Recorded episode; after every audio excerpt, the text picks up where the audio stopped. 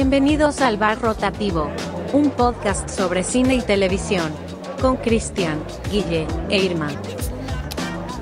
Nacho, Nacho, Nacho, Nacho, Nacho. Nacho, Nacho, Nacho, Nacho. Na- uh, Oh, saltó. Saltó el micrófono. a todos lados, la verdad. Pero ese es el ánimo festivo que hay ahora por... Bienvenidos, bienvenidas a esta nueva jornada acá en el bar rotativo, donde almas en pena se juntan a hablar de cine y series. Porque una cosa es clara, el mundo se está yendo al carajo, pero están saliendo buenas películas, buenas series. A la derecha, Irma, ¿cómo estás tú? Y tú, Guille. Bien, bien, muchas gracias. Mira, el mundo está yendo al carajo, pero hay baile. Hay baile. Hay baile, hay Y baile. hay música. Hay fuego, hay agua, hay música, hay colonialismo y hay muchas otras cosas más que vamos a hablar hoy día. Y hay religión. Hay, mu- Hay mu- hay mucha religión. Mucha religión. Y, y también un aprendizaje personal de la cultura. Que ahí les voy a comentar. Cantos religiosos. Estoy aprendiendo muchas cosas. Cristian, ¿cómo estás tú? Bien, bien, bien. Con ansia esperando este capítulo. Muchas cosas pasaron esta semana que tenemos que revisar. Ah, sí, cierto, cierto. Eh, Además del hecho de que, voy a decirlo de antemano, ustedes dos, la película que vamos a- de la que vamos a hablar hoy día, ustedes ya la habían visto hace tiempo, Cristian la había visto hace más tiempo, ya venía como anunciándola, te la recomendó a ti, tú la viste y te pasaron cosas, Todo, me pasó todo. Te pasó todo. y bueno, y además recientemente estuvieron, fueron los Golden Globes, que es parte de la temporada de premios, donde también nosotros estamos aprovechando ahora la temporada de premios, que ya se abrió, que ya están todas las, no, bueno, están empezando a aparecer nominaciones y hay varias como otro tipo de, mm, de premios que vamos a empezar a hablar. Entre ellos el Golden Globe, Golden Globe, que son quizás de los más importantes. Em, ¿Qué les pareció? ¿Hubo sorpresas? ¿Se sorprendieron? ¿Hubo algunas cosas que les parecieron que no iban por ese lado? Yo voy a decir que en principio siento que eh, era más o menos lo que yo creía que iba a pasar, con la mayoría de las nominaciones en las cuales habían como premio importante. Cristian, ¿qué te han parecido? ¿Qué te parecieron los Golden Globes? ¿Tienes alguna observación? un análisis. Quería tomarlo dentro de la sección de noticias. ¿En serio? Para los Globos de Oro y toda la otra relación que pasa con los premios. Que salieron muchos nominados esta semana. Yo creo que. ¿Por qué no damos al tiro el paso nomás? Sí, Vamos a la démoslo al tiro, ya que estamos, estamos ahí aceitándolas. ¡Vamos! ¡Lupe! Noticias, noticias, noticias, noticias. Noticias. Cristian, por favor. Bueno, que podemos partir primero analizando el show o también eh, revisando la lista de ganadores, los principales. Yo, para mí fue una noche llena de sorpresas. La vi en vivo. De hecho, De hecho, claro. Mm. martes pasado. Cosa que hay que decir porque no se transmitió para Latinoamérica. O No, había que estar. TNT no quiso Claro. transmitirlo, entonces eh, mucha gente estuvo al debe en qué pasa con los globos de oro. Y ojo que también un pequeño análisis que se puede hacer es que los globos de oro es extraña su difusión que da para discutir al respecto de por qué Mm. los globos de oro son tan populares o se ven como populares, mejor Claro. decirlo. Claro, que lo habíamos comentado en unos capítulos atrás. Sí, entendiendo que los Globos de Oro es simplemente los premios que otorga, otorga la Asociación de Prensa Extranjera de Hollywood, Mm. que es un grupo reducido. Mm. ¿Y qué pasó? Que ya en la década del 60 empieza a transmitirse en televisión. Y esto es, creo que hay una metáfora bien buena al respecto. Es como eh, tener una mosca y ponerle un- una lupa. Ya. Eso es lo que le pasó a los Globos de Oro. Y eso lo Mm. puso a la vista de todo el mundo y por eso se popularizó. A mí, sí, sí, eh, eh, es, cierto lo de... mm, Pero me pasó una cosa de que en cierta forma, lo- a pesar de que, claro, no, no se distribuyó de forma masiva y que es interesante cómo... Porque creo que son 100 personas, más o menos. 90. 90, 90 personas. 90 personas que son prensa extranjera, pero que igual lograron como tener su lugar en la historia de los premios en Hollywood. O sea, ya eso como que por, por en su génesis me parece como súper interesante, como, como cómo se abrieron ese camino, me imagino que antes eran menos, y como, claro, un grupo tan reducido es difícil que se mantenga en el tiempo sin cambio. Mira, yo te puedo dar una razón. Ya. Tiene una alfombra roja espectacular y van todos muy bien arreglados. Entonces yo creo que el mundo de la moda ahí Mm. metió la mano para que esto fuera, porque es una de las alfombras importantes. Claro, claro. Porque van todas las estrellas máximas del año. Es como un escenario para la moda, claro. Sí. Entonces son. Igual hay intereses ahí del mundo de la moda muy, muy calculados, muy importantes. Em, yo no vi el show, lo admito. ¿Tú, Cristian, lo viste? Más o menos, ¿cómo fueron tus impresiones? Sí, hubo eh, cosas extrañas, cosas simpáticas. Me acuerdo, ¿quién, quién era el, el host? Eh, Lupe, pon el nombre del host. Sí, por favor, estamos con la memoria Yo- media yo- mala. Yo, no lo conocía. Jared Carmichael, comediante estadounidense que el año 2022 ganó un Emmy por su especial de comedia, Rotaniel. Y me acuerdo que se tiró una talla, de repente ah, volvió tras comerciales y llegó con tres globos de oro.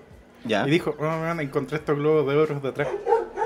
Estaban botados como haciendo alusión a lo de Tom A Cruise. lo de Tom Cruise, claro. Que supongo que no estaba ahí presente. que los quiere. No, no estaba presente.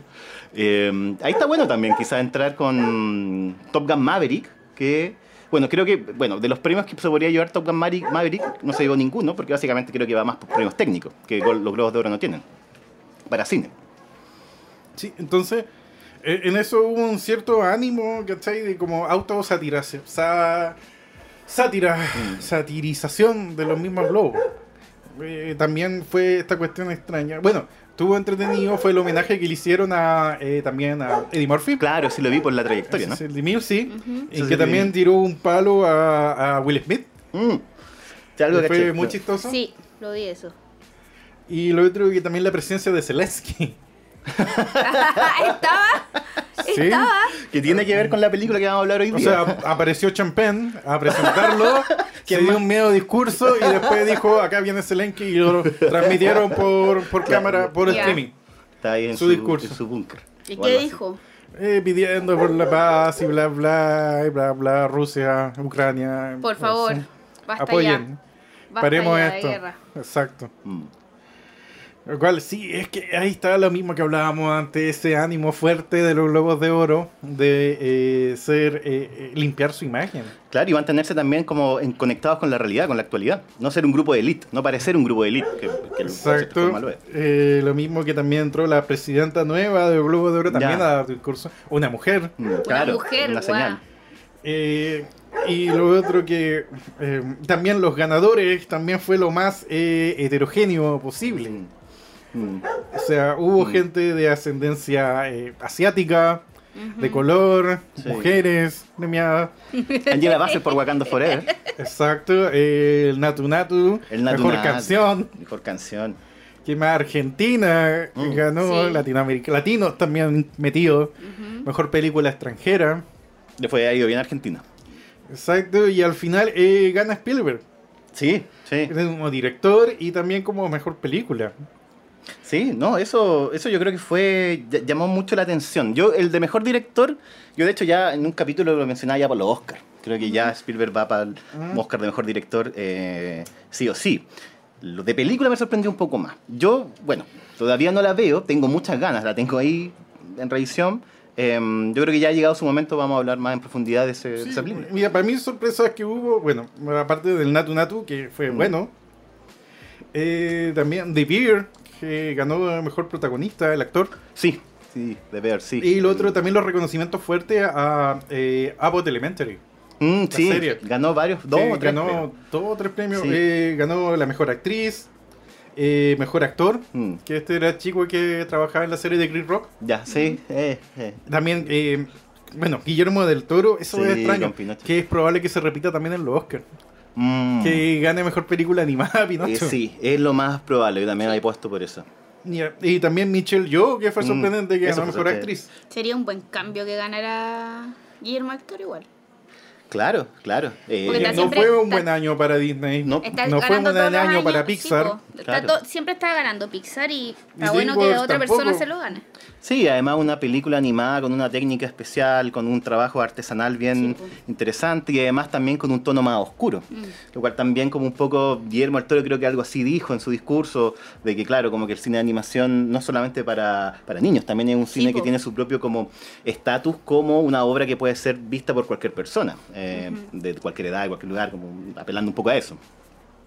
Lo otro también lo de Elvis. Sí. Ganó Austin Butler, mejor actor. Sí. También sorprendente, también diría que es bien sorprendente. eh, bueno, tú, Es había- súper sorprendente. Él es un muy buen Elvis, hay que decirlo, Mm. pero es probable que haya otras interpretaciones que sean más destacables, digamos. De hecho, Sí. es claro que él va a ser nominado a los Oscars. Sí, Sí. porque esta es muy buena su actuación, pero Y el otro, bueno, también ganó Colin Farrell. Que, que sería eh, quien yo creo que probablemente va a ganar ah. el Oscar también. No lo sé. ¿No? Ah, yo he No puesto lo sé. Colin. Vamos a ver, vamos a ver. Me faltan ver unas películas para apostar. vamos a hacer la copa, Vamos a que- seguir. Sí, vamos, a hacer, la- la vamos a copa, hacer hay el pozo este año ya. Yes. Totalmente. Ah, y también Zendaya. Mm, Se ganó por Euforia. por Euforia. Eh, serie muy popular, que probablemente también se lleva el premio. Yo no la he visto, ¿tú la, tú la Yo la veo, la veo, no he terminado de ver la segunda temporada porque es muy, es- o sea, para mí es densa, a mí se me hace densa, entonces la eh, espacio como entre dos, dos o tres semanas cada capítulo que voy avanzando. Pero Zendaya es espectacular. Sí, Weón. Es que tú le creí, le creí, le creí que está súper drogada, le creí que está súper fuera de sí. Eh, y no es la Zendaya, o sea, uno ve a Zendaya y Zendaya es una buena amorosa, Mm. entretenida. eh, y el personaje de Euforia es todos esos espacios oscuros que tenemos dentro de nosotros a la vez. wow. Eso requiere una interpretación bien sólida también para poder cargar con toda esa eh, emocionalidad también muy distinta, muy diversa. Sí, es muy bueno haber nacido en, la, en el mismo espacio de tiempo que Zendaya solo para verla, porque es muy buena. Excelente, excelente. Quien también estará próximamente en la segunda parte de Dune. Sí, pues. Vamos a ver ahí también cómo se desarrolla. Sí, yo creo que tiene una carrera actoral bastante prometedora. Muy prometedor. Eh, luego Julie Garner por Ozark, actriz Mm. secundaria. Que también eh, fue, ha tenido un boom Julie Garner, Mm. principalmente en Netflix, que la está auspiciando bastante. Eh, también el guion de Martin McDonagh por Los Banshees de Inisherin. Mm. Y Game Blanchett, Mm. mejor actriz portada. Portar. Película bien El polémica drama. también. eh, está sonando harto por la Oscar. Tiene su controversia. ¿Alguien la ha visto? Yo también la tengo ahí en mi, en mi lista pendiente. Y claro, The White Lotus. Ah, sí. Eso faltaba. Sí. The White Lotus que ganó eh, mejor miniserie, Mm, como también eh, mejor actriz claro, secundaria. Por Jennifer Coolidge, que Eh, repite la el papel mamá de la primera de. Stifler. No, Stifler. Le preguntaron cuál sería ahora tu rol soñado. Y ella dijo, me gustaría ser un delfín. me encanta, la amo. La amo. La- no vive entre nosotros esa mujer. excelente. Sí. Es un eh, regalo. Sí, yo a mí me quedan dos capítulos de la segunda temporada, la, la he estado viendo de a poco, eh, y me encanta, me encanta, me encanta. As- eh, sigo con mi idea de que es mejor, a mí por lo menos me ha gustado más que la primera. Es lo mismo, es parecido por ahí, por allá, Mm. pero es mejor en algunas cosas, en lo que tiene que ser, me ha parecido mejor, así que feliz. Otra cosa, eh, el mejor actor secundario para miniserie, que lo ganó eh, Paul Walter Hauser. ¿Ya? Y cuando subió al escenario dijo, "Ah, no me acuerdo qué gritó, pero vitoreó a favor de Ray Liotta. ¿De Rey Liotta? Sí. Eh, ¿Por qué te ríes?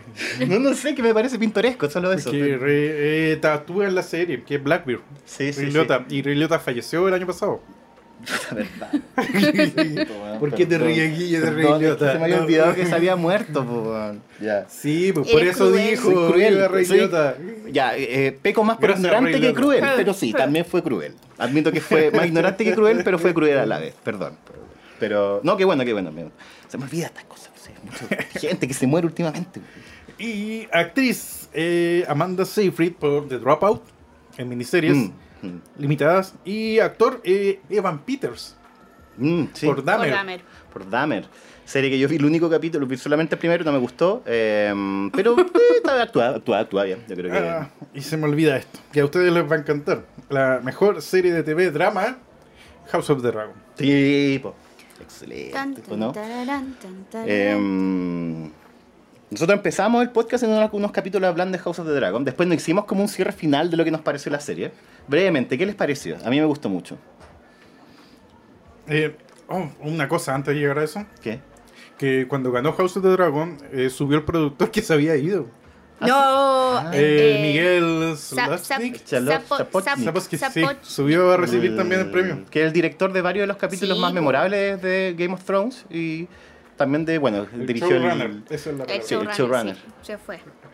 Sí, subió a recibir el premio. No sé cómo eso vaya a afectarlo igual, porque la, con- la continuidad de él de eh, Juego de Tronos a la Casa del Dragón yo creo que es súper importante. Mm. De hecho, él creo que era el que había trabajado en Game of Thrones, era como el más importante que seguía en House of the Dragon. Sí, po. Porque el otro showrunner, no sé si había, pero no hay un papel tan importante como Miguel Chapoknik, Mm. que además tiene ese rol de director. Sí, po. Eh, creo que dirigió el primer capítulo, dirigió el capítulo que está bien oscuro, el, ese que estaba como que pasaba como de noche. Ah, la batalla de Invernalia. Sí, pues ese, sí, De ese, ese es Game esa. of Thrones, claro. Y en House of the Dragon también ese capítulo, que no me acuerdo cuál era, pero también era... Esos capítulos, el problema que son todos optimizados para HDR. Sí. Por eso siempre se ven oscuros. No, pero nunca se. Ya. No, Es pero que ese es el problema. Oye, mira, yo defiendo. Ese es el problema. Son Todos para teles productos- nuevas con nuevas tecnologías. Con la Si yo última. tenía tele vieja, no, podía. No, yo defiendo todos los productos de Juego de Tronos, toda la weá, pero, Pero- no me vengan con cuestiones. Es que ese- Esa ju- ese- eso fue obsceno, fue obsceno y malo. Fue una muy Eso mala decisión. Fue HBO diciéndote, actualiza tu tele. Exacto. Mira, Poco menos te HBO vende que la me tele. pague la tele con toda la plata que le he dado a lo largo de los años. Nosotros esperamos que tengáis 4K, HDR. Yo tengo y estoy 4K. lista. Con HDR. No vivimos todavía en esa época. Nadie, Más encima ahora con la inflación menos va a haber unos 4K en el nadie mundo. vive en esa época. Sí, sean solidarios HBO. Están Que saquen una versión para teles pobres. Sí, para, tele de radios catódicos. Claro. Una versión exclusiva. A 420. De cuatro- A 420 resolución, por favor. que tendríamos que evaluar ahora cómo les fue a los Globos de Oro. Ah, claro, de Hubo ratings. o un sí. resultado de rating que apareció y deja buscarlo de inmediato. El cual no fue muy beneficioso. ¿No? No. Pucha. Es que no fue Brendan Fraser. ¿Tú crees que eso llamaba a la gente a prender sus televisores para verlo? Sí. No, no sé, no. Eh, porque no lo dieron en Latinoamérica. No lo dieron en Latinoamérica. Claro, si uno piensa también en términos territoriales, hubo menos igual, alcance. igual quizá... ¿Qué otro territorio no llegó más? Los Globos de Oro. No sé, no lo sé. Porque quizás no es solo Latinoamérica. Quizás nunca le ha ido bien fuera de Estados Unidos para partir. Pa- Entonces, en claro. realidad, es una pérdida de qué? ¿De 10 millones Mm. de espectadores? ¿Máximo? No sé. Sí. Mira, eh, las noticias es la siguiente. El mínimo histórico de los Globos de Oro es signo de la extinción de las galas en televisión. Oh, Y ahora gala. lo que se viene es que los SAG Awards ¿Ya? se van a ver en Netflix. Y sea Ah. quizá una idea para salvarlas, las galas. Lo que es habla. una súper buena idea, encuentro yo.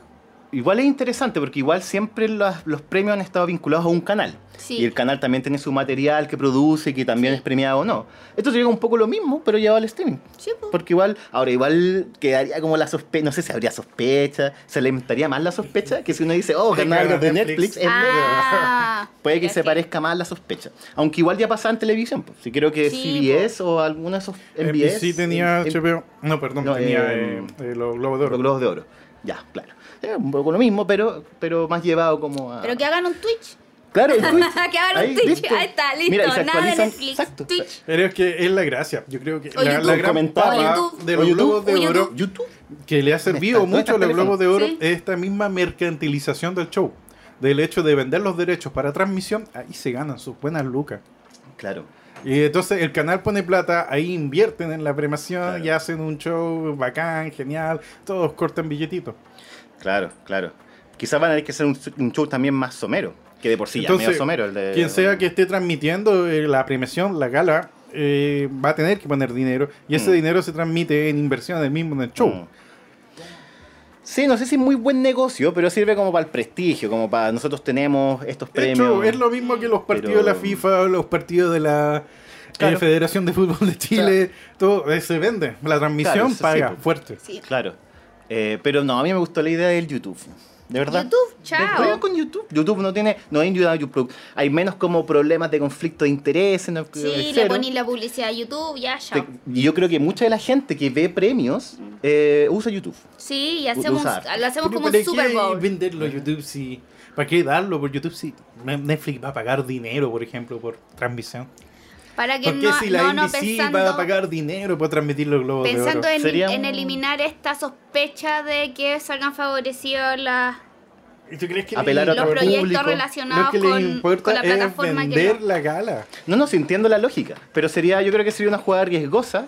Pero si querís probar, sería, sería probar. No, pero yo te No, compro la gala, pero me tenéis que premiar tres. No, Me tenéis que dar tres Eso se premios. sale después, no sé, vienen los periodistas del New York Times y hacen una investigación al respecto y queda la cagada otra vez, como pasó con los Globos de Oro eh, anteriormente. Como ya pasó. YouTube igual tendría También que con el vender. New York Times. Igual habría venta de espacio de publicidad y YouTube ya está Sí, consolidado en sus espacios de publicidad bastante. Sí. Ahora, YouTube Premium, no sé, hay que ver, hay que ver. ¿Dónde está el No producto? sé, yo te digo, el mejor modelo de negocio que tienen ahora es dinero contante, dinero al tiro, porque ahí tendrían que vivir eh, eh, tenían que pedir un préstamo para financiar los shows y después con la publicidad que El se venda posteriormente A Goldman recuperar Sachs. dinero. Sí. No, no, sí entiendo. Yo, yo no cacho estos temas, pero. mm, No, yo encuentro que sería, yo encuentro que es una buena, una buena forma de YouTube y hacemos como un Super Bowl, ¿cachai? Como, como unos comerciales, unos comerciales, perdón, una publicidad Claro, así sí, bien regia, sí. estupenda alrededor del mundo, solo durante los Globos de Oro, durante los Oscars. Y que no se sé. estrena por YouTube. Y YouTube Sí, podría po. ahí vender un espacio muy importante, pero habría que construirlo. Yo estoy de acuerdo que sería una jugada que quizás cuando la economía esté mejor, si es que está mejor, quizás nos vamos a ir al carajo, ¿no es cierto? Pero si es que está mejor, Se extingue la humanidad. si no Se- extingue la humanidad, por YouTube. Es el punto. Se mueven muchos millones con esto para darlo a YouTube. Muchos millones. Demasiado. Y se gana mucho con eso. ¿Y YouTube tiene millones para pagar? YouTube no Y yo estoy haciendo nada. negocio acá, Mira, increíble. Llama al ejecutivo, ¿Cómo ¿cuánto te lo digo? Cuidado con estas capitales. Eh, YouTube tenía la serie más bacán que tenía era Cobra Kai. Y la tuvieron que vender a Netflix. Yo siempre sabía que YouTube nunca es muy YouTube estable financieramente. Sí, ellos partieron con Cobra Kai las dos primeras temporadas. La tercera también la hicieron ahí, pero después Netflix la compró. El negocio de YouTube no es bueno. Pero no sé si con esto No, premium, bueno. con el YouTube Premium quizá... Porque es mucho espacio que almacenan y el revenue que obtienen. Es que por eso habría que ver, porque yo sé que hace, no sé, hace 10 años o quizá 8, mal negocio. Pero eso fue antes de que hubiera tanta publicidad, que hubiera tanto... ¿Cachai? Entonces en una de esas, no sé, pues, hay que, hay que hablarlo con los accionistas. No creo que YouTube tenga como para. O sea, ellos te dirían, ya, vamos. O por millones. Amazon. ¿Por qué? Porque te da caleta de renombre, te da. No, posiciona si la marca dentro del mercado fuertemente. Pero no, No, las plata. plataformas no, no, no. Eh, YouTube se paga, de hecho, por las otras cosas de Google. Bueno, es un debate que no vamos a resolver nosotros porque no tenemos los contactos. Ni la plata. ni la plata, pero la dejamos ahí por si alguien escucha este podcast que tiene más poder, por favor. Cristian, ¿qué más nos puedes contar? Eh, volviendo a la noticia, los Globos de Oro, eh, su récord eh, de esta versión 2023 fue de 6,3 millones de espectadores. Yo estaba echando 10 millones para Latinoamérica. Sí, sí. Cacha. Cacha. Nada, pues. Y que fue el- Qué vergüenza. lo más bajo que han tenido desde, me parece que del 2008. 2008. Exacto. Lo más bajo desde el 2008. Sí. Ya, la población era, del mundo era En mucho 2008 menor. ya tenían 6 millones directamente de espectadores. Pero, cuán- pero está el dato ahí de cuánto habrá sido el máximo que llegaron. Onda, no sé, 2012, no sé. Sí, sí. ¿Ya? El máximo que tuvieron fue aproximadamente, mira, el 2014. ¿Ya? Ah, mira. Aproximadamente. No fue tanto. de- No, eso fue los Oscars, perdón. No. Perdón. es- Bueno, igual el año pasado no hubo globos de oro. No, no hubo. Claro, estuvo. mm, Y cancelado. francamente nadie lo echó de menos. Yo creo que el mundo todavía está. Sí, sí, en realidad como que no, no se extrañó tanto. Eh, a mí me pasa que igual creo yo que la antesala de las películas que están para los Globos de Oro de este año y para los Oscar está más interesante que años anteriores. ¿Qué Quizá he visto más cosas, no lo sé. El problema es que todas las premiaciones han estado bajando. De hecho, los Oscars, Mm. eh, le decía el 2000. Puedo ver, esto es muy chico. El 2021 fue su punto más bajo de 10,4 millones. Eh, el 2021 también eh, fue 6,91 millones el, los Globos de Oro. Pero el pic de los Globos de Oro ya tenía el 2020. Ya, que fueron poco. alrededor de, eh, me parece que 16 millones. Entonces, pero igual esta es una curva media como descendente, ascendente. No, no está Porque, bajando, porque hace bajando. dos años fue, sola, fue 16. Quizás el próximo año va a No, ser. no. Es como media dispersa la cuestión. Pero de 16 al 2020, al Sí. 2021 llegaron a 6,9. Hubo una caída gigante. Sí, po. Más de Mm, 10 millones. Y ahora, Igual, igual el fue 2022 alto, sí. no hubo. 2023, Sí. 6,3. Pero yo creo que eso también se, se relaciona mucho con el tema de la pandemia, porque en el fondo también las películas no hubo tanto. El mundo está en otra. Eh, los Globos de Oro se han mantenido siempre por los 15 millones de espectadores. Eh, En comparación, por ejemplo, con los Oscars, los Oscars del 2021 tuvo una caída estrepitosa. Mm. Y los Oscars venía, no sé, de ya con 30 millones. Mm, ya esos son otros números. Y están bajando como, no sé, 18 millones, 15 millones. Claro. No, en el caso de los Oscar yo creo que sigue siendo más o menos igual a harta gente, pero no el nivel que tiene ya... eh, no sé, estoy pensando que en el fondo lo que, lo que importa es el impacto que tienen las películas a partir de dos esferas, la esfera del público y la esfera de la crítica. Y me da la impresión que este año hay películas más interesantes o que proponen más cosas distintas y que eso puede, no, no voy a decir qué va a pasar este año, pero quizás la curva pueda revertirse Eh, si es que se sigue una tendencia así. Puede revertirse. Igual podemos recordar, los Oscar tomó ciertas medidas para eso. Mm. ¿Te acuerdas que inventaron un premio del público? Sí. Eh, como también anunciaron antes, N tiempo, que iban a hacer un premio para las películas blockbuster especial. Sí, y algo después lo cambiaron por el premio del público. Exacto. Eh. Que para que la gente votara. Sí. Para cosas para que la audiencia se mantuvieran eh, Mm. motivadas a verlos. Con Ah. películas que ellos ya habían visto. Para aprender audiencia, porque además está un poco la controversia de que las películas de los Oscars como que no llevaban mucho público. Porque eran películas que público. poca gente conocía, Mm. claro. Entonces, eh, a, a lo que vengo es que todas estas premiaciones, estas galas, están en decadencia ya hace dos, tres años. Incluso eh, justo antes de lo de la pandemia, o un tiempo pandémico. No, claro, pero yo refuerzo más la, la hipótesis en ese sentido que fue porque en estos ul- dos últimos años, no, o tres, no sé, no hubo tanto material que hace que uno se interese. Y yo creo que en este primer año los Golden Globes igual tienen una baja por las polémicas y también porque todavía creo que el mundo no se recupera de este shock inicial. Todavía no hay tanto material, quizás. Eh, de hecho, una, eh, la película que vamos a hablar hoy día, RRR, eh, estuvo muchos problemas de producción también por la pandemia, por el COVID. Se empezó a grabar creo que 2017, tengo por ahí el dato, de ahí lo vamos a hablar. Pero claro, eso eh, poco da cuenta de que no eran buenos años para nada. Pero bueno, hay que ver qué pasa con la tendencia. Eh, bueno, los SAG, eh, Netflix ya anunció que los SAG van a ir a presentarse en Netflix. Ya, ya, ese es un primer... Pero eso sí, no va a ser de golpe y porrazo. La edición de los SAG se va a transmitir primero en YouTube de la compañía, el 26 de febrero. Hermoso. Ya, Y ya la de 2024 va a Netflix. ya. Este sería el repunte, lo que hablábamos. ¿Qué hablábamos? Interesante. Bueno, yo creo que quizás por ahí va también el tema. O sea, va- van a empezar por distintas plataformas. YouTube tiene cierta independencia eh, de, de compañía, de dueños, digo, para poder quizás jugar más este juego en donde te puedo ofrecer un espacio por acá, a tal o Sí. cual productora, a tal o cual canal, digo. eh, y así empezar también a. Yo creo buscar también más público o buscar más audiencia en lugares donde eh, no está explotado el nicho de la ceremonia de premios, excepto si es de videojuegos probablemente tal, porque ahí ya es por... Creo que la Game Video Awards se transmitió, bueno, se transmitió online, no me acuerdo en qué canal. Creo que un poco también el mundo va para eso.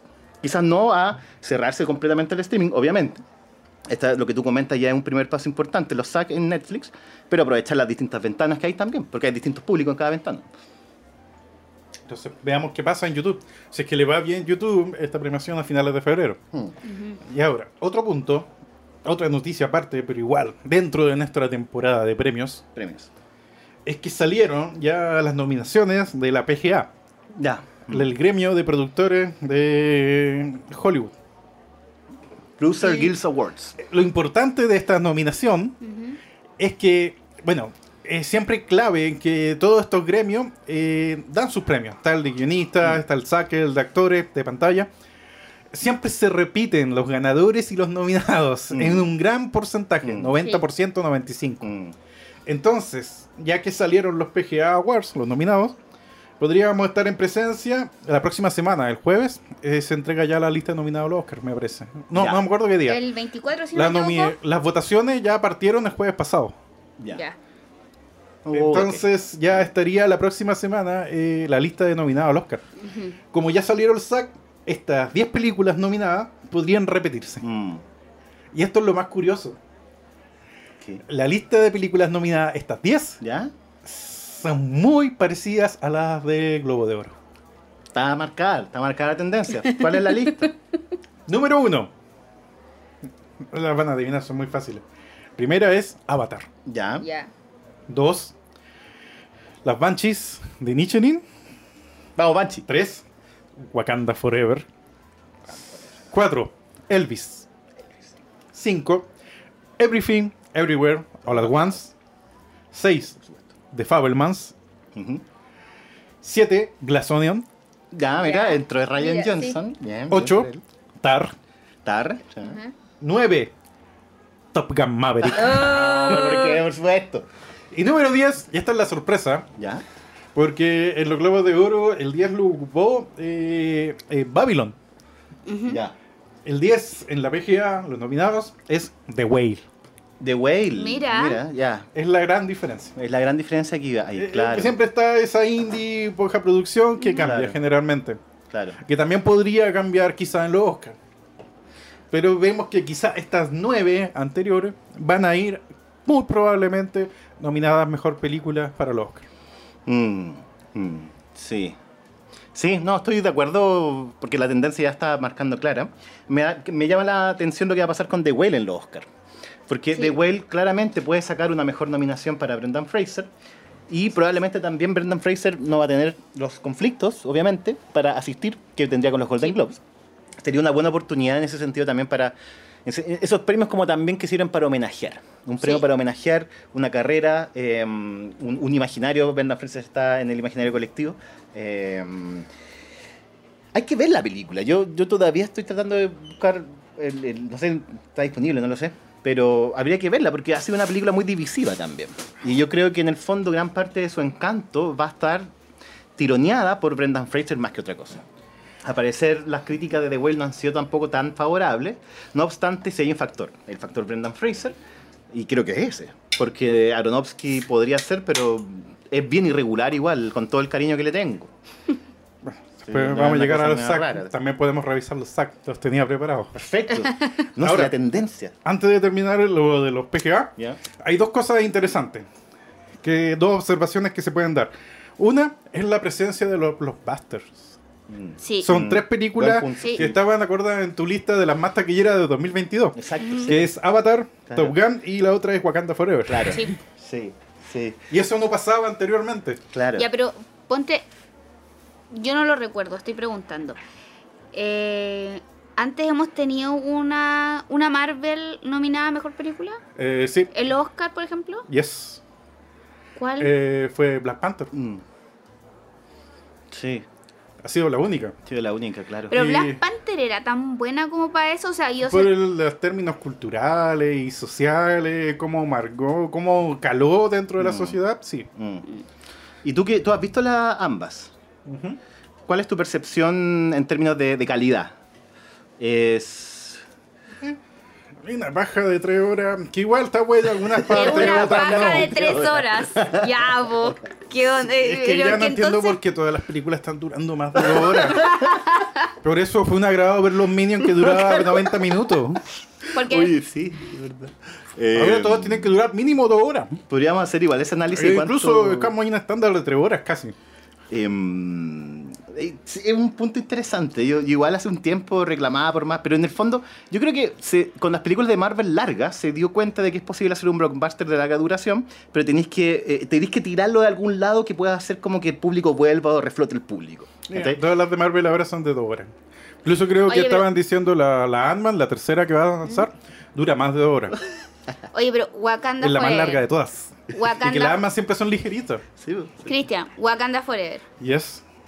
¿Qué te mantiene todo el. O sea, no, o sea, no está, no se acerca a RRR. Porque RRR, por ejemplo, te mantiene que- todo el rato interesado. Sí. Es inevitable Mira, no tiene interesarse. pics y bajos. ¿Cachai? Ya. No es una película totalmente desechable, igual tiene momentos entretenidos, pero tiene temas que son buenos, pero tiene momentos altos y momentos bajos. Es como una película normal. Ya. ¿ya? RRR, a pesar de que, bueno, no hablemos de RR todavía, no, pero... todavía, pero ya. Porque es imposible no. Es imposible. Yo, o sea, yo tenía. Me da hasta sentimiento de culpa ponerle pausa a RRR. Para ir al baño. Francamente. Y lo otro, lo preocupante, que la otra observación que hay de los PGA, los nominados, Mm. es la ausencia de películas de por eh, mujeres directoras. Mm. Ninguna de las 10 es una película dirigida por una mujer. Acá estuvieron fuera eh, Woman Talking, Mm. Que ha hecho mucha bulla últimamente y una fuerte candidata al mejor guion adaptado. Y la otra es The Woman King. Oye, y, Y y- incluso y- After Sun, Aftersun, te iba a también, que claro. tampoco fue tomada en cuenta. Sí, el caso de After Sun. After Sun sería como quizá en este momento en la temporada de premios esa película que podría haber sido de Well en este caso. Como la independiente, que igual emerge, aparece, genera como su impacto. Pero le ha costado entrar. Yo también está en mi lista de pendientes, quiero verla. Ha estado muchas listas que son como que de personas en las cuales sigo, que, que respeto como en su forma crítica. Pero em, no la he visto y em, creo que tiene su... Hay, hay que entrar de una forma... Hay, hay- hay que abrirse mucho a la película. Como que esa es la impresión que me da. Mira, hay solo tres películas que eh, tuvieron nominaciones de los gremios de producción, dirección y de actores. No tengo los datos del gremio, las nominaciones del gremio de directores.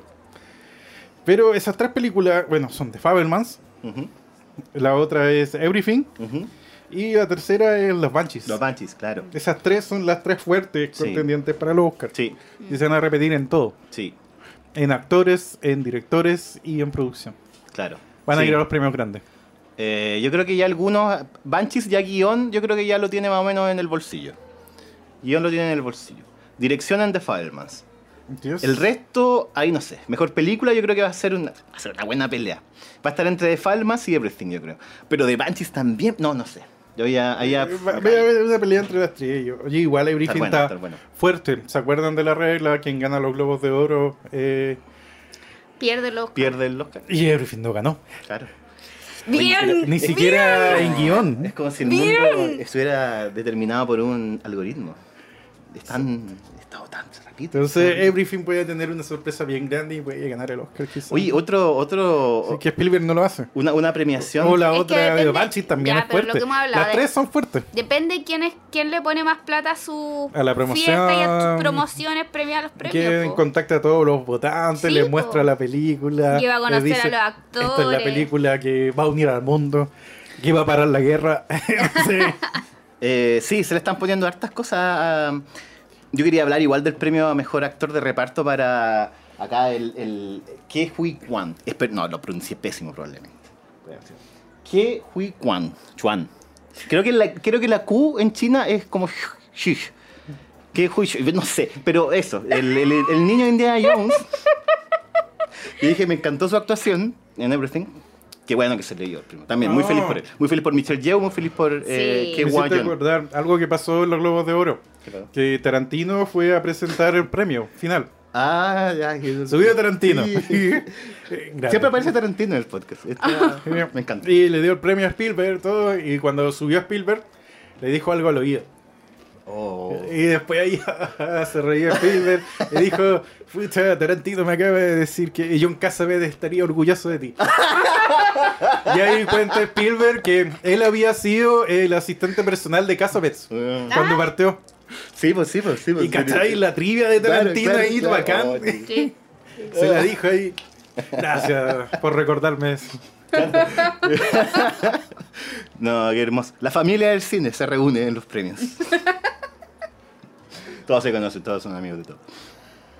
Ya, Y los otros premios en la PGA, bueno, los más importantes, película animada son las mismas de los Globos de Oro. Pinocho, la película de la concha con zapatos. ¿La viste? No, aún no, está en ¿La mi pendiente. Pues está en mi lista. Ingresó rápidamente.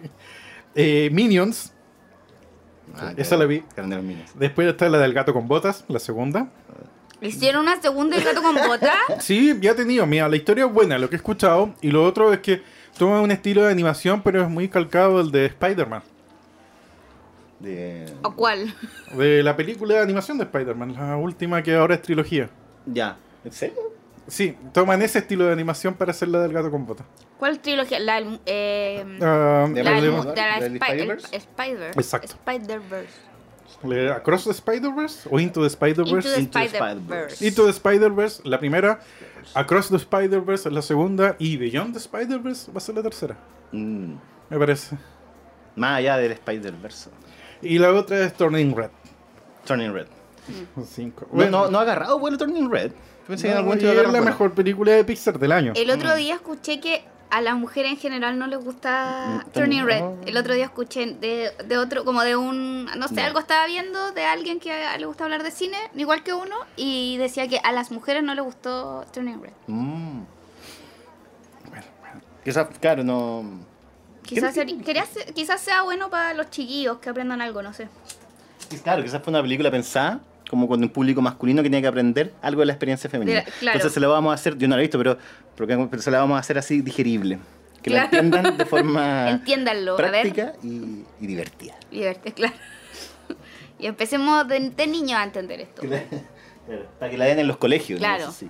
Bueno, mi, mi sobrino la vio en, lo- en el colegio. No, sí. Mira, mira cómo está Mira la política pública. Sí. Todas las mujeres se van, los niños se quedan. Red. La otra nominación importante, bueno, eh, drama episódica, que es Better Call Saul, Ozark, Severance, White Lotus y Andor.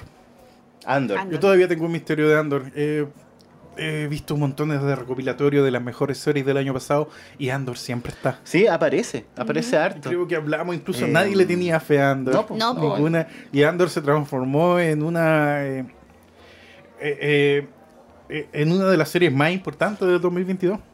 Sí, sí. Siguiendo yo creo un poco el- al Mandalorian, en mantener al universo Star Wars vivo a través de las series. Ya, pero el Mandalorian la primera temporada todos decían, ay, qué entretenida, no sé qué, la la la, el Baby Yoda.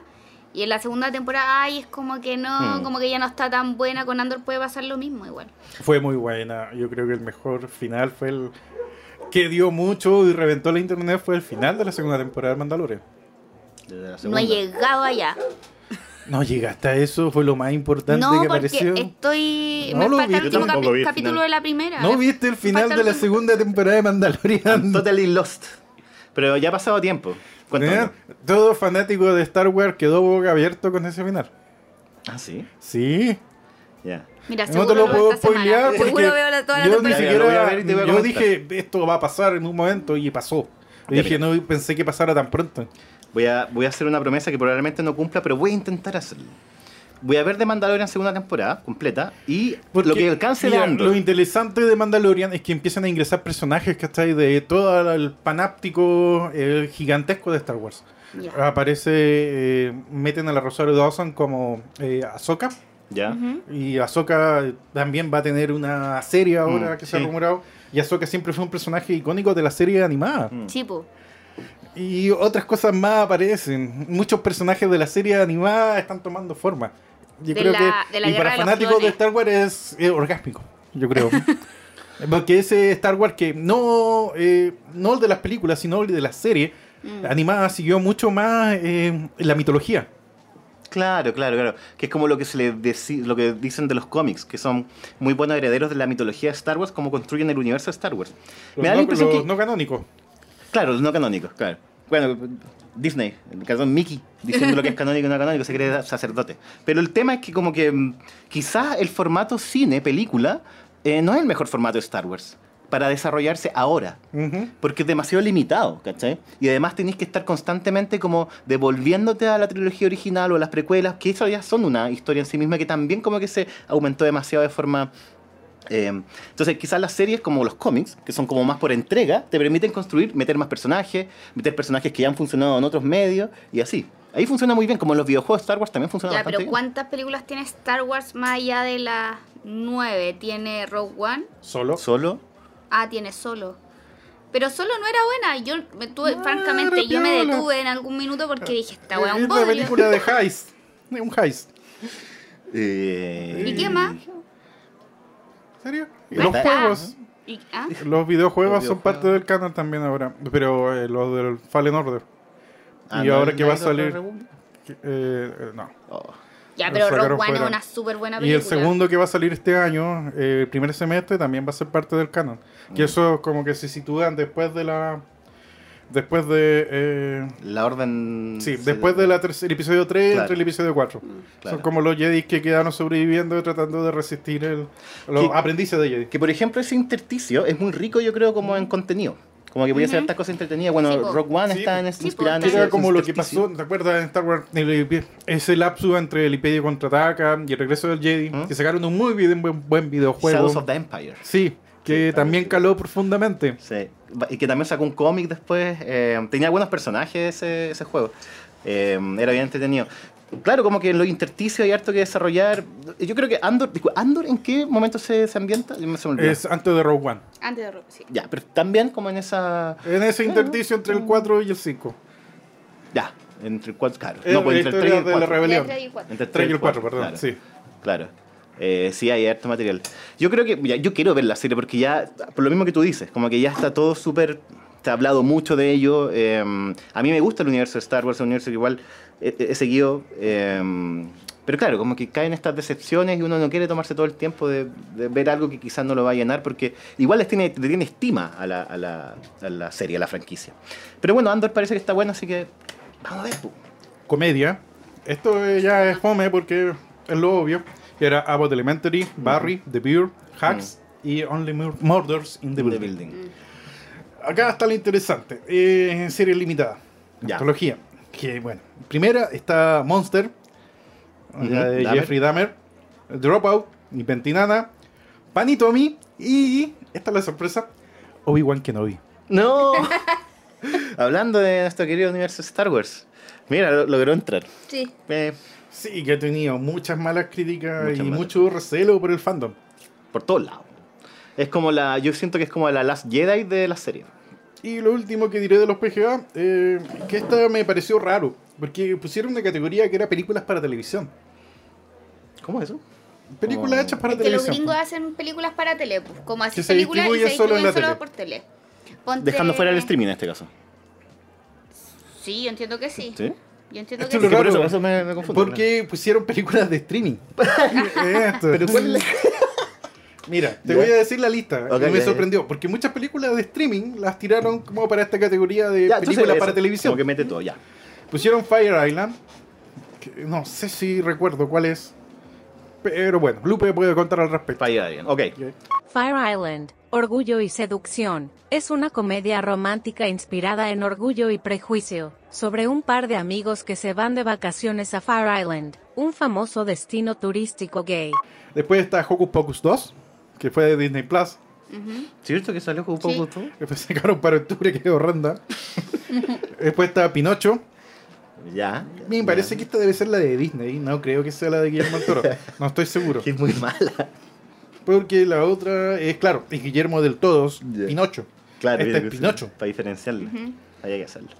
Después está eh, Prey Ya, sí. y Weird, es la última. Weird, ¿sí? Que esa salió por Roku. Ya. Roku se avivó sí. y dijeron vamos a hacer película. Mm.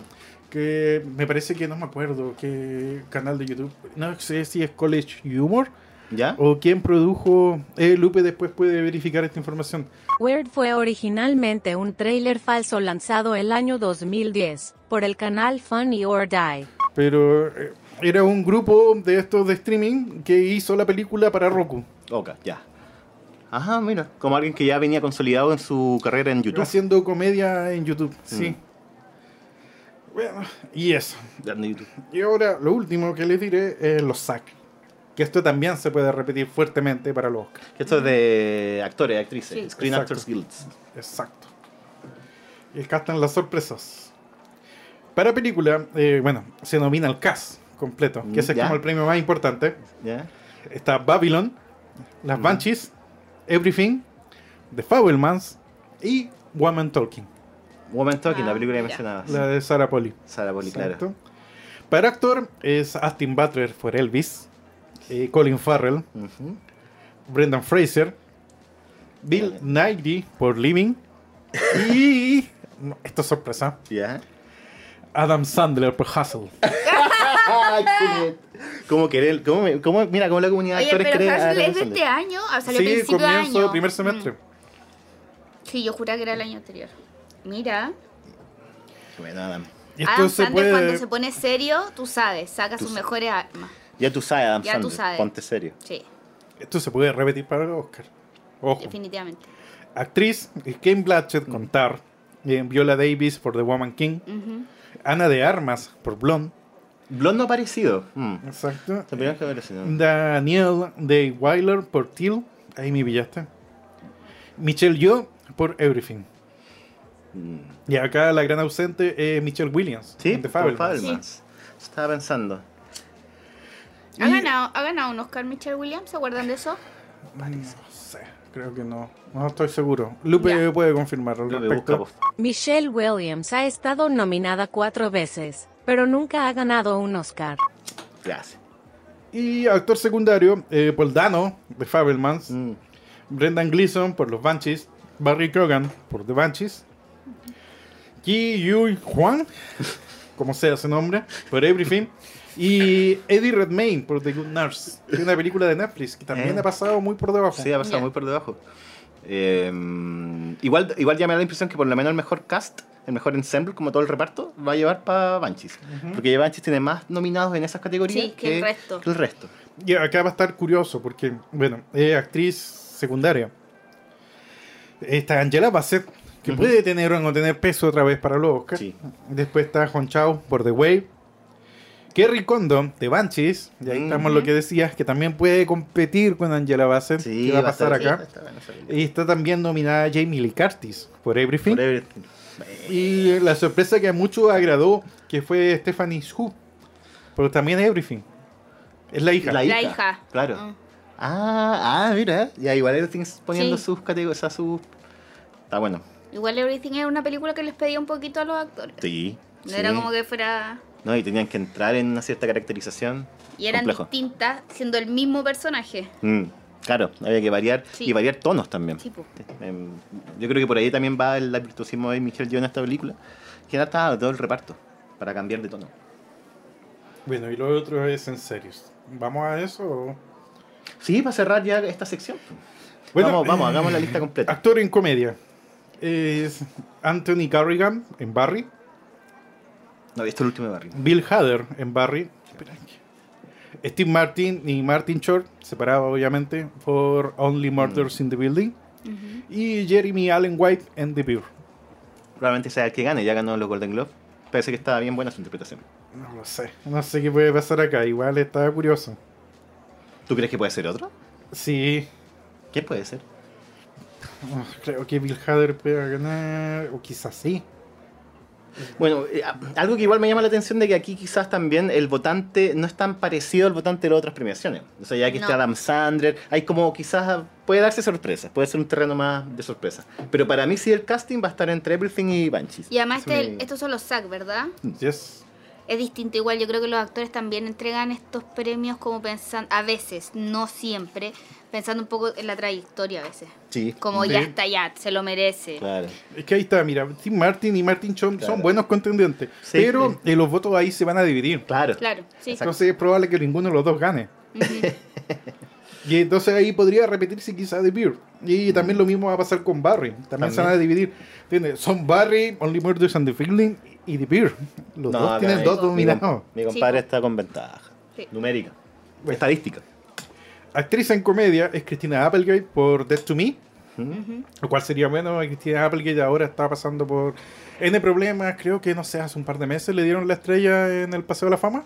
¿Ya? Porque ella tiene. eh, No sabía que tiene. eh, esta cuestión está súper cambiada, subió de peso bastante. Tiene esta cuestión de los huesos fuerte. Oh, no cacho. Eh, uy, cuando le dieron la estrella, estuvo como todo el cast de. ¿Cómo se llama? De, de matrimonio con hijo, apoyándola. Mm. Oh, Eh, tiene, escoliosis múltiple, parece. Esclerosis. Ajá, ya. esclerosis múltiple. Sí, Esclerosis múltiple. parece que está fuerte, fuerte, fuerte. Oh. Ella, ella igual ya pasó por un cáncer. ¿Sí? Sí. Chuta que le ha tocado duro. Eh, después está Rachel Brosnahan por The Marvelous Mrs. Maisel. Quinta Bronson por Abbott Elementary. Jenna Ortega por Wednesday. Mm. Oh, Y Jean Smart por Hacks. Mm, Actor esas, en drama.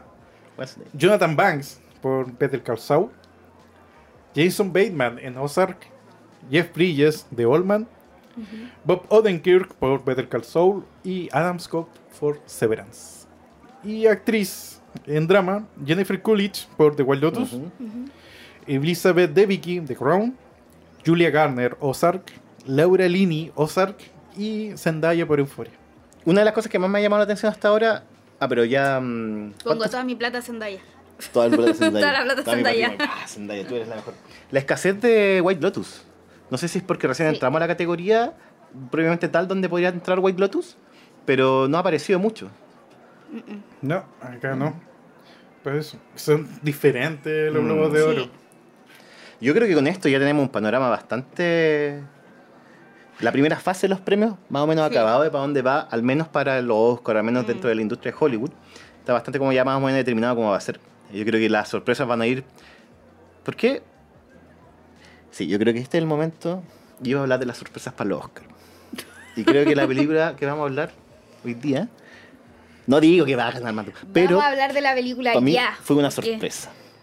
Así que, ¿algo más, Cristian, por favor, que agregar? Eso, lo otro son otras cosas que podríamos hablar de Ya. eh, el conjunto de extras o series limitadas. Conjuntos de extras. nos preocupamos. Sí, Hay un primer conjunto. No. No de extras, sino de eh, stunts. eh, ¿Cómo se llama? De. Como Lo- los hombres, la- los dobles de acción. Exacto. Ya, Ah, sí. Eso sí, también sí. está como premio. Pero en fin, en fin, ya. Vamos a lo que nos lleva hoy, que Sí. Ya, RRR. Hemos hablado mucho de esto. Sí. Hemos hablado mucho de esto. Queremos- Primero, Vamos a hacer una pausa. Eso. Lupe con su chiste. Ojalá sea bueno esta vez. Por favor.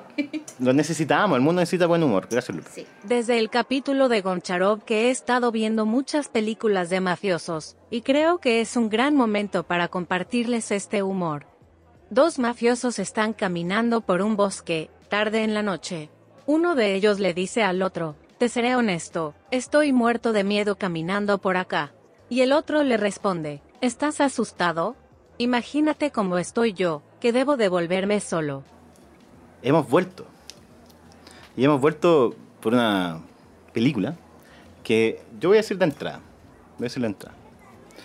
Em, me sorprendió subvirtiendo a la vez las expectativas altas que tenía de ella.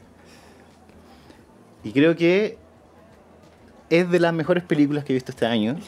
Y creo que, y creo que, y creo Cree, que, el y hombre creo cree. que, creo, soy Cree, creyente. Yo tengo fe. Fe. Aleluya. Em, que hay algo de la película que me devolvió como un estado medio como infantil de percepción. Sí. Con todos los elementos que tiene, que son elementos adultos. Igual es una película violenta, un elemento- bueno, tiene muchos elementos que con- se conjugan. Es una película india. Y precisamente de algo que en algún momento quiero comentar, es de, de una zona, efectivamente, que tiene como su propio idioma, que se llama Tegulu.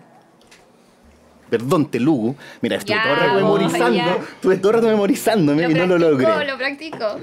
Lo practiqué y no lo logré. Tegulú. Telugu. Telugu. Telugu. Telugu. Telugu. Telugu. Telugu. Que. mm. Telugu. No, Telugu. No, Telugu. Ya, po. Telugu. Telugu. Dijiste que era grave, que era Te- eh, tengo que verlo acá en el, en el computer. Tegulú Ya, para salir de la duda. o Tegulu. Te pregunté, ¿era Tegulu o Tegulú? Tú me dijiste Tegulú. Telugu.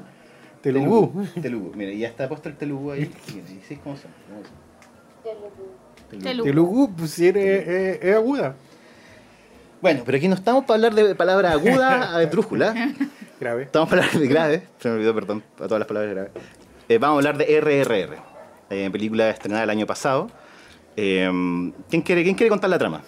¿Quién quiere contar la trama? ¿Quién se atreve con la trama? ¿Quién tira la trama? El gri- el gri- No, la chica. Oh, ya. A ti te encantó más. A mí me gustó mucho. ¿A ti no te gustó más? Tú me la recomendaste. Yo, yo pasé mi hype, ya. Eso estuvo en el primer semestre del yo- 2022. Yo la, la, Yo ya crecí y seguí adelante. la medio reví ayer en la tarde y sigue teniendo mucho hype para mí. Eh, ah, ya. La India en 1920, todavía una India siendo colonia de Inglaterra. Y sucede y acontece que un general que es como es como el mm, Gobernador. el gobernador de la Eh, India. claro, es que después va a ser gobernador. Ya, bueno, O bueno, no sé. un cómo- alto cargo inglés eh, está en una aldea eh, con su mujer y deciden en un acto de egoísmo robarse una niña. Pero siempre con estas cosas como medias como de que te la compré, no sé qué, y siempre siendo muy muy Colonialista. muy colonialistas y despreciativos por eh, la gente india. Esto gatilla que uno de nuestros personajes principales, que es el cazador, que no me acuerdo el nombre, eh, no es- porque el otro es Raju, este es Bim, Bim, Bim. Bim salga a buscar a esta hermana que le dice eh, que está raptada por los ingleses. Y por otra parte tenemos otro personaje que es Raju, que es como un indio super héroe, no sé lo que... O sea, tiene de- superpoderes, porque tiene superpoderes. tiene superpoderes, Tiene sí. superpoderes. Desde- pero lo que sabemos de- de- desde el principio de él es que él es un indio que le- incluso le gritan traidor varias veces, Mm. trabaja para los ingleses y eh, arrasa con todo para conseguir lo que él necesita. Exacto. Tiene un plan ahí. Sí. Entonces los ingleses se enteran de que viene este cazador a buscar a su hermana y le piden a todos los policías que se pongan en la misión de encontrar a este, a este muchacho Abim, que tampoco saben cómo se llaman, nada. Claro. Entre ellos el Rayu. Claro. Que era como uno de los que estaba más, porque además era un policía muy bueno. Muy bueno. Y lo que él buscaba era llegar como un cargo especial que le permitía tener acceso a armas, que luego le iba a dar a su aldea para que todos con las armas derrotaran al Imperio Ya, pero Británico. eso no lo sabemos hasta pasado más allá de la, de la mitad de la película. Eso es lo bueno de la película.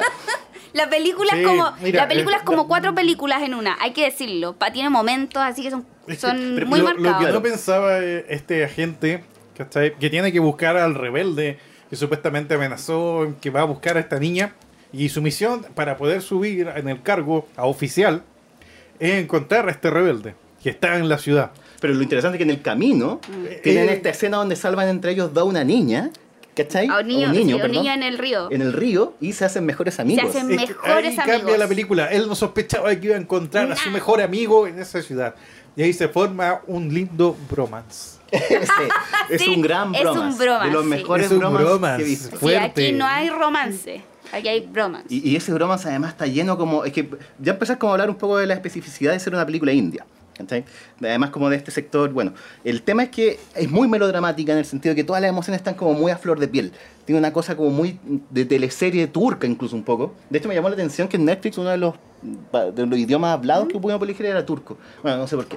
Pero es una serie donde como que todas las emociones están muy a flor de piel. Entonces este bromance, que además está como marcado por un amor fraterno verdadero, una ayuda, una- un compañerismo, se rompe bajo un supuesto que, claro, después se da uno da cuenta que no es ese, que en el fondo los dos peleaban por lo mismo, pero cómo construye la intriga, me encontré que estaba muy bien hecha. sí, Eh, sí, es porque una además película donde pasan con- muchas cosas. y te juega mucho con la ironía dramática. En el momento en que Mm. ellos se encuentran, Sí. parten estas canciones que te dicen que ellos dos se Sí. querían y Sí. todo. ¿Cómo Y la música esto? te empieza a contar todo Claro. para el espectador.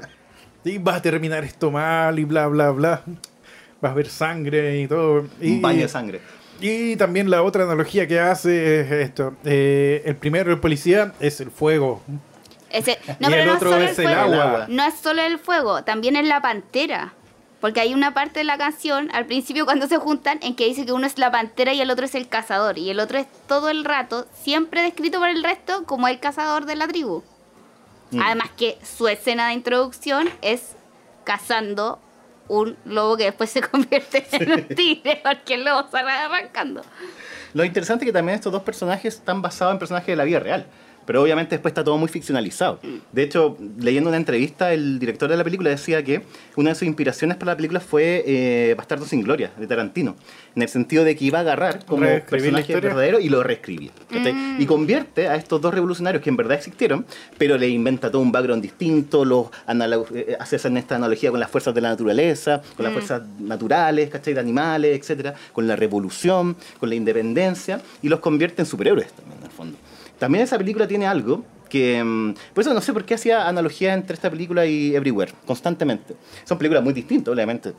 Pero hay como cierta como ambición de mostrar un espectáculo, con todo lo que implica dar un buen espectáculo, independiente de la historia, que este tiene una historia súper sencilla, pero muy bien contada, Muy en bien tres contada. horas de metraje, tres horas cinco. Pero los últimos cinco minutos son puros créditos, porque los Sí. créditos son súper largos, porque la cantidad de gente que trabajó acá, impresionante. pero en tres horas te sube, te baja, te mueve. eh, es una película en la cual uno también tiene que un poco abrirse, abrir como un poco el corazón a esta cosa media como... Pero eh, lo otro que me recordó mucho fue como, como- una película de Disney, como si fuese una película de Disney, como con momentos musicales, pero hecha como para un público obviamente más adulto, más amplio, no sé, pero como con ese también nivel como de compromiso como, como con valores, llamémoslo así, como medio universales, como la traición, la justicia. La familia. La familia. eh, eso, ¿cachai? Como, y el La sacrificio. libertad, la libertad. eh, el sacrificio. Entonces, todo mezclado como en un gran drama donde están todas las emociones como más sí. como universales, por decirlo de alguna forma, mezclada en una trama también eh, ambientada históricamente. A nivel de setting narrativo, lo encuentro súper bueno, súper interesante. Está muy bien contada. La forma en que te van dejando saber la información Mm. está muy bien contada. Porque todo, todo el rato sospechas que algo pasa con Ryu. Más allá de que es un policía que está buscando como a uno de sus compatriotas por que está luchando por algo bueno. Él es un traidor esencialmente. Y te deja saber en el momento exacto que él tiene un propósito mayor. Y lo hace muy bien. Lo hace muy bien. Y tú lo ves sufrir y vas entendiendo. Yo la segunda vez que la vi, dije, ah, ahora entiendo mejor esto. Porque esta escena está llorando y rompe el saco de boxeo. Como... Sí, no, pues la escena en que él se da cuenta de que. eh, eh, ¿Cómo se llama el otro? Eh, Beam. Bim. Es justamente la persona que busca y él se recupera de la picadura de serpiente que Ah, tenía. claro. Sí. Y oh, le baja la rabia y empieza a golpear el muro y lo rompe. Lo rompe. Y tiene su manudillo sangrando Claro. ahí. ¡Ay! Rompe el muro. ¿Qué Eso tiene es, que hacer? Es melodrama puro y sincero, eh, en un formato que lo sostiene En súper bien, porque todo es muy expresionista ya, pero Claro, sí. máximo, fuerte. Eh, Es un expresionismo, pero abordando el expresionismo total. Es el expresionismo un poco también de algo que, que para mí es muy... Yo no he visto películas como en la misma sintonía de esta. eh, que sean indias, que manejen como estos códigos donde se mezclan muchos géneros. Sí. Hay muchos géneros mezclados, esta acción, hay romance. Eh, Bueno, el romance siempre queda ahí como medio, medio truncado, pero es que hay un bien mayor, ¿cachai? Sí, Era la hermana, mayor, salvar a la hermana, porque también Bim se mete como, como, o sea, conoce y se hace muy amigo de alguien de una inglesa. Que estaba de la en- sobrina de la sobrina de la mujer de este gobernador Sí. general no lo sé cuál era el cargo de él Sí, él, él llegaba a ser Se gobernador, sí, claro. se, enamoran Mm. Sí. A pesar de que no hablaban el mismo idioma. pero algo se entendía el que- lenguaje del amor es universal Claro. ya Pero fíjate que, que la, la inglesa, la, la chica inglesa, la, la entendía súper bien. Mm. Como que ella sabía eh, hindi o tugulú, tulugú. Eh, Tugulú. Tegulú. Tugulú Tegulú. Trululú. Ay, no, es que ofensivo. Que, por favor, perdón. perdón perdón no queremos ofender a nadie pero se nos hace muy complejo acordarnos es solo ignorancia. Pero el, claro, como que también está el tema de esa, la comunicación. El amigo le ayudaba porque el amigo sabía hablar inglés y, Mm. el idioma. Entonces como que le ayudaba a traducir, se generaba esa complicidad entre amigos. Es que es un Y con la escena en que ah, tú quieres hablarle con ella. Sí, ya, ya tengo. ¿Cómo le dice? Eh, yo te voy a enseñar ¿cómo, puedo hablarle? No, no tienes que preguntarte cómo, sino tienes que ver cómo lo hacemos. Claro. Y genera Práctico. esta Sí. triquiñuela de ponerle los clavos. Y con ahí un plano en cámara lenta cuando los tira al suelo, en la moto, y a ella se le rompen las llantas del auto. Y y dice, vamos, y ahí le dice, ah, qué buena idea. Así puedo reparar sus neumáticos. Y él lo mira raro.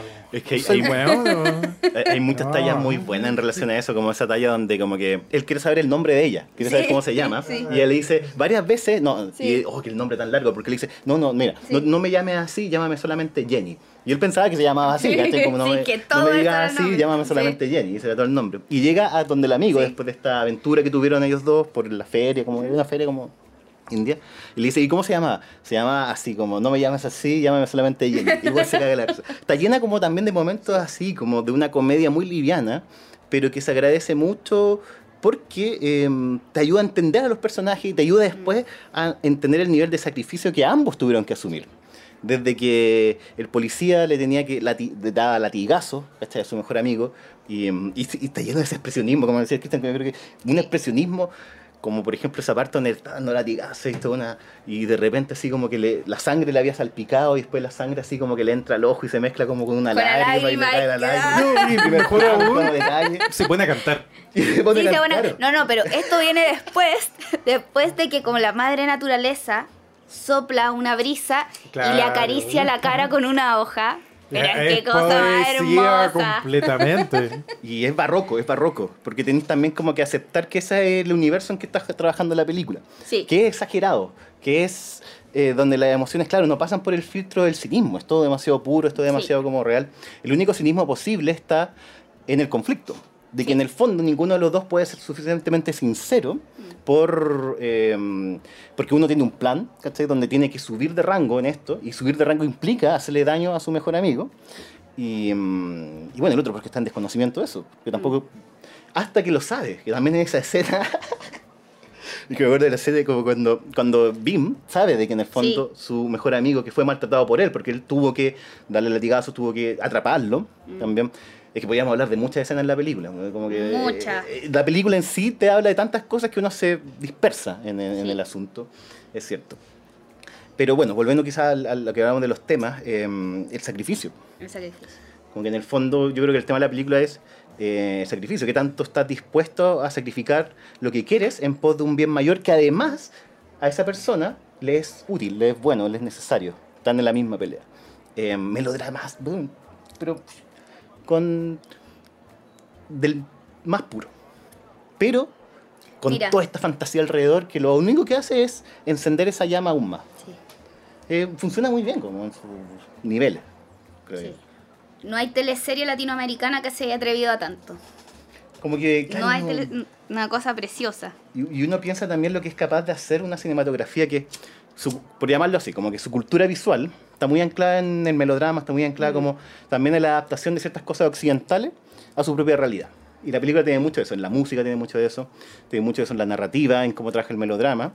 Y eh, me parece interesante también en función de la capacidad económica que esta industria ya tiene. Creo que esta película costó 70 millones de dólares. Y es una de las más caras, si no la más cara, creo, de, de la historia del cine indio. No solamente de, de esta zona, que es como la zona sur sureste de India. Ujú. Así como, eh, no, de todo. Y eh, bueno, igual recaudó, bastante, recaudó el doble, que para una producción así igual es una victoria, pero además generó todo un movimiento, creo yo, que se va a intensificar. Se va a empezar a intensificar. Como que la- yo creo que va a empezar a sonar un poco más, porque hay elementos que incluso son muy viral- virales.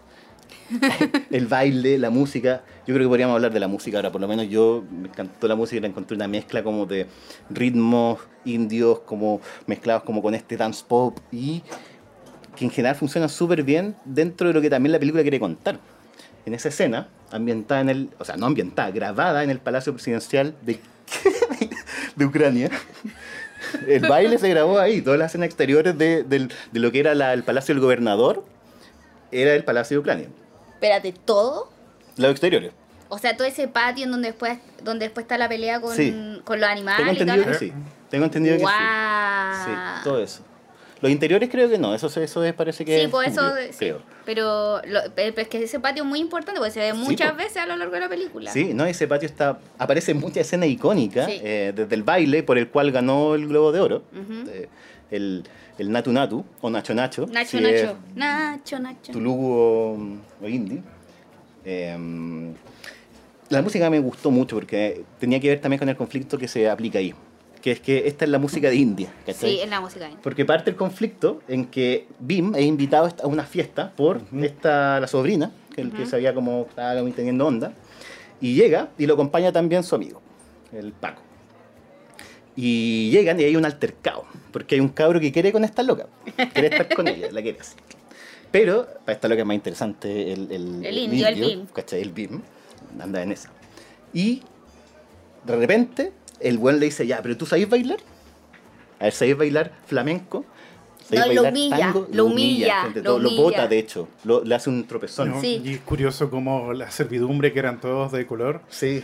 miran para abajo. Así, Sí, como, sí, Otra sí. humillación más para nosotros. Y, y claro, No, ustedes no saben bailar. claro. Cafés cafés, sirvientes, sucios. Pero en ese momento, sucios. Sucios, sí, pues eran, sucios. eran muy mal. Eh, hablando de años 20, colonialismo total. Y de repente viene y dice, ah, pero tú no sabes el de Sunaga, algo así. De Sunatu. de Sunatu. De Sunatu. Que creo que se traduce como India, eh, danza Desinatu. india. Desinatu. Eso. Y ahí empiezan a bailar, se empieza a armar toda esta coreografía que es como típico del cine indio, en respuesta a esto, diciéndole, colonialistas, nuestra música es más bacán que la de ustedes. Miren lo que podemos hacer con ella. Se- se- yo creo que también como lo que me gustó de la música es que se nutría un poco como del mensaje que quería transmitir también. Sí. Dentro de su formalidad, ¿cachai? que igual tiene un uso de polirritmia en algunos momentos, está muy anclado como en unas tradiciones eh, de música india y también muy pop, muy espectacular, eh, con unos toques también como de, de instrumentación clásica, con mucho... Es, es muy rica también, como, y le hace muy bien a la película tener música que además habla, creo yo, del sintetismo que implica un conflicto de la, de, de- de- la gravedad de lo que trata, que está ambientada la película. A mí me gusta mucho que no reniegan de las canciones. Las Mm. cantan y las cantan. Como esto, esta canción que estoy cantando genera un efecto en el resto, pues no es Mm. como un... No es como que tenga un sentido metafórico, alegórico la, la canción en sí mismo, sino que es parte de lo que estamos viendo. Sí, po. es parte de la trama. O sea, cuando lo El- están azotando Claro. y él canta, po, y él dice, mira lo que generó él Mm. con solo una canción, dice después. Ese es un cambio del protagonista, del, del protagonista policía, de Sí. que también en ese momento dice, bueno, yo estoy buscando armas para liberar a mi pueblo, para Mm. darle armas. Ya, y encontré ese momento medio cheesy, pero, pero Sí. la película es cheesy, así que La da lo mismo. sí. Eh, es así la cuestión nomás. Y dice, pero en verdad lo que, pero mira Bim, Bim inspiró, porque cuando lo está azotando en público, para que se arrodille frente al gobernador, Ujú. eh, oye, hay muchos indios alrededor. Son como también Sí, los llaman, los- les dicen que vayan para que así Para los que vean. ¿cachai? Para que Mm. vean, para que se atemoricen. Eh, táctica de terror. Y él empieza a cantar mientras él lo está azotando, y ese canto empieza a inspirar a la gente. ¿cachai? Y la gente empieza, y dice, ah, pa", y empieza a destruirse Sí, todo. Y como que no funciona al final el, el azote público, el efecto Claro. que buscaba en el fondo, que era como tiene el efecto completamente contrario. Entonces después eh, nuestro personaje infiltrado dice, claro, si en el fondo si él puede inspirar a tanta gente con una canción, quizás eso es lo que... y ahí- Eso es más importante, importante. eso es más importante. inspirar como puedas inspirar a alguien.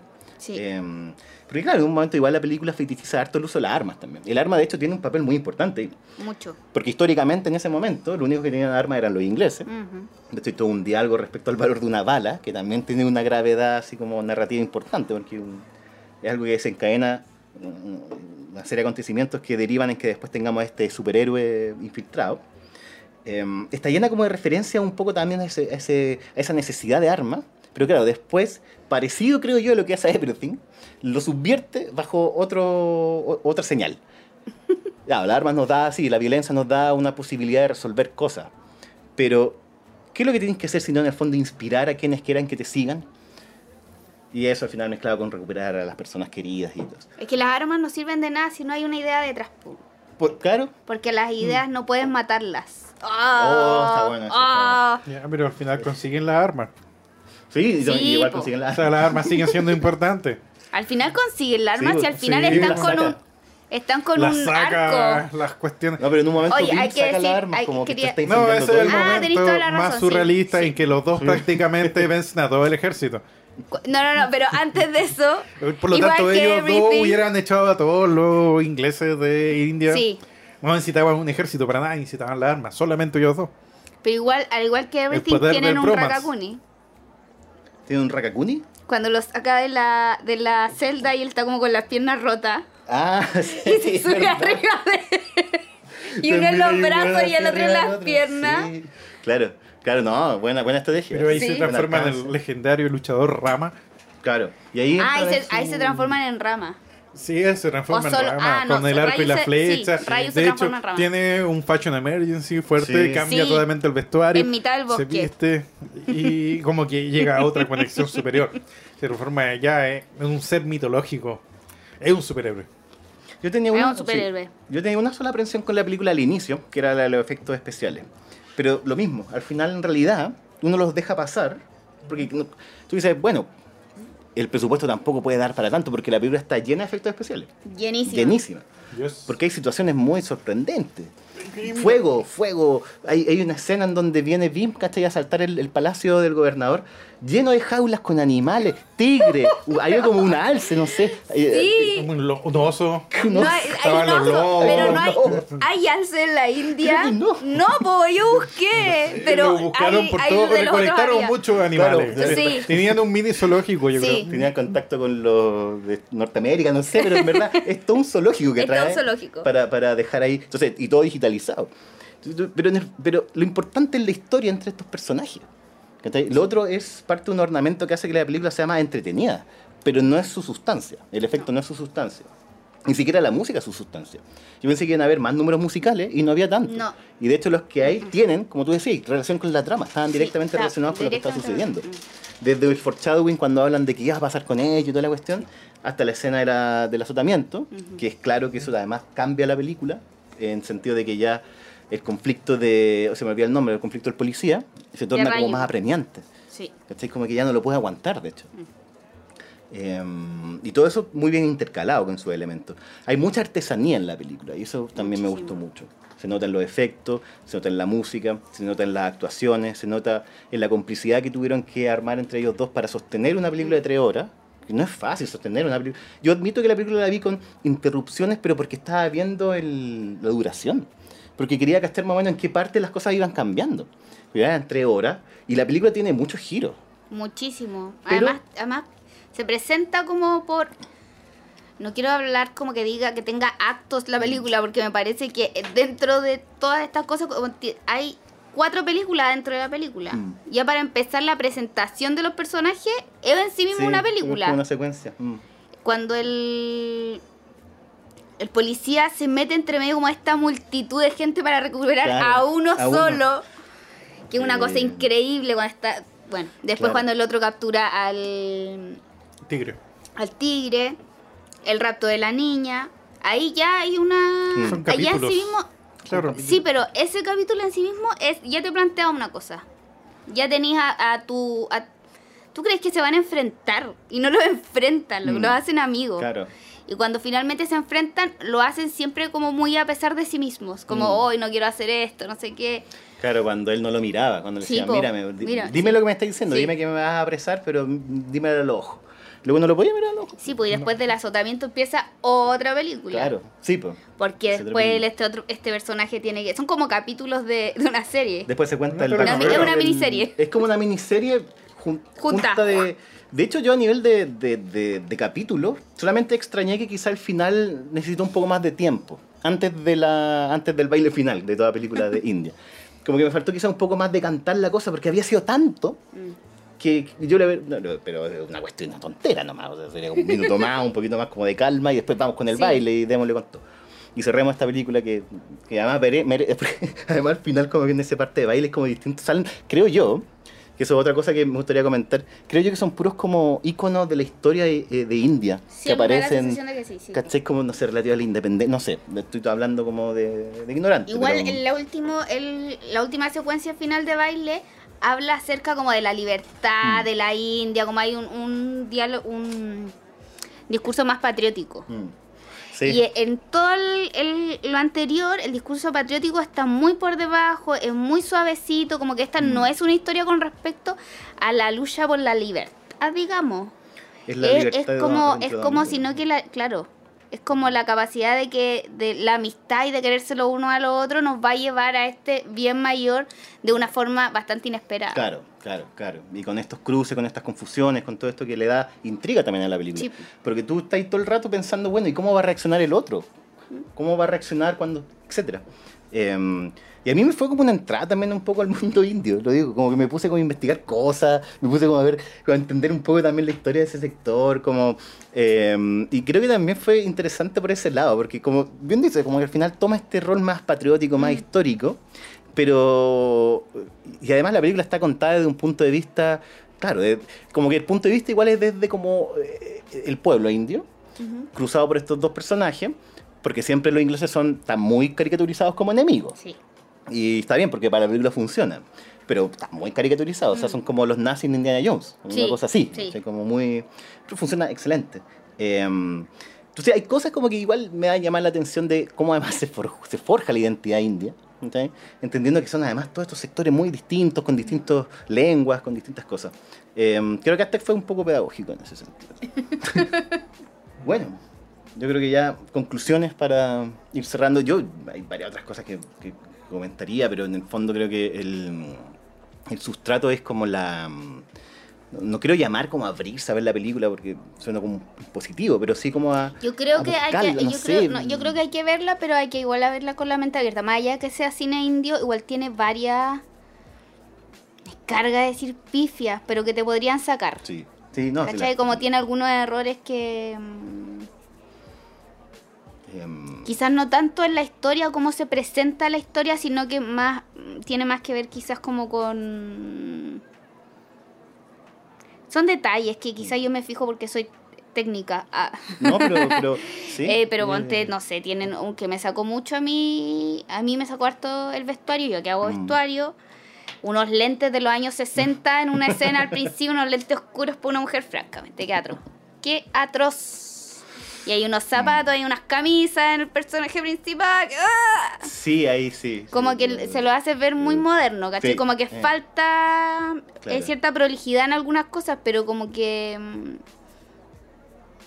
no, logra, no logras perder el foco de atención de la película pese a eso. Mm. Que es lo mismo que pasa con, lo, con toda la animación de los animales Claro. y todos los efectos especiales. Que quizás les falta la prolijidad, el, el oficio, el profesionalismo que tienen otras industrias, digamos. Pero funciona muy bien Mm. con la forma de relatar igual, entonces no... Sí, el, el beneficio que tiene de contar un- bien una historia. Sí, pues. Cuando contáis bien una historia, los elementos que pueden pasar como pifias eh, y que te requieren como una cierta como incredulidad, Sí. pasa porque tú estás atento a la historia. Todo lo otro ayuda a que la historia se cuente Mm. mejor. Eh, yo creo que hay una, hay una gran diferencia en cómo también quizás uno puede, no sé si aprender, pero sí como observar estos ejemplos como ejemplos de buen cine espectáculo, Mm. que además pueden llegar a públicos de todo el mundo y que siento que además permiten una pequeña ventana a una cultura fílmica que tiene su tradición. En- ahora mismo estaba viendo que en verdad esto es de Tollywood. Así se llama la industria de esta zona. Tollywood. Tollywood. Tollywood. Está Bollywood está Tollywood. Que Bollywood es como en Bombay. De hecho, Tollywood tiene como el estudio más grande del mundo. ¿Cachai? Como el loteo más grande del mundo. Y tiene varios como récord Guinness como de ¿En cosas serio? grandes. Así. Entonces, también por ese lado quizás Qué interesante como revisar algunas cosas. eh, quizás esto va a dar un empujón para que salgan más eh, películas indias que tengan como difusión, distribución. Esto, Sí. esto se distribuyó por, por Netflix.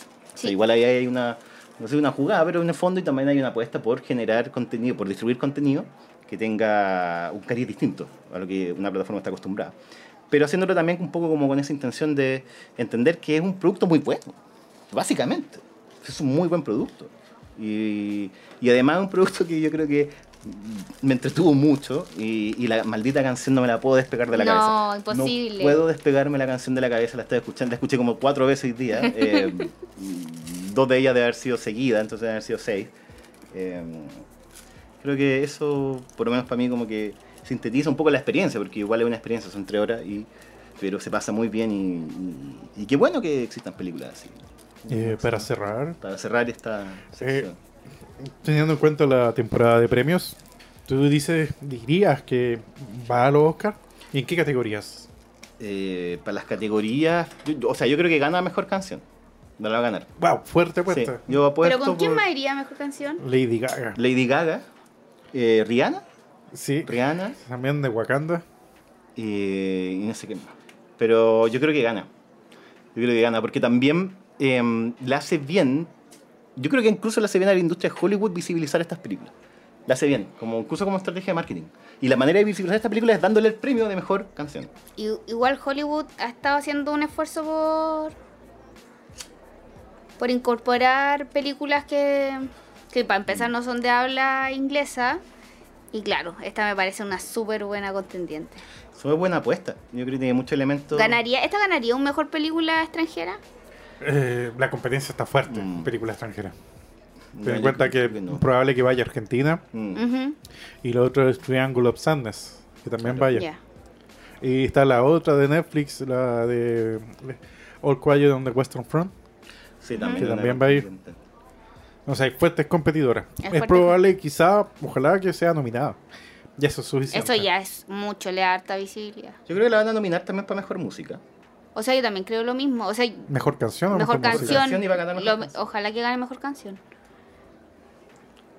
Quizás no sea la mejor canción, pero se lo ganó. Como Sí. que, se- por favor, que se lleve algo para la casa. Ahora, si se viralizan los bailes, Uh, Nacho. de ahí yo, Nacho, yo pongo lo- las manos al fuego que va a ganar. Porque eso le va a dar un empujón que también, que bueno, ¿sabes qué, qué bueno que suceda eso? Si sucede eso, qué bueno que qué suceda bueno. porque le va a visibilizar la película.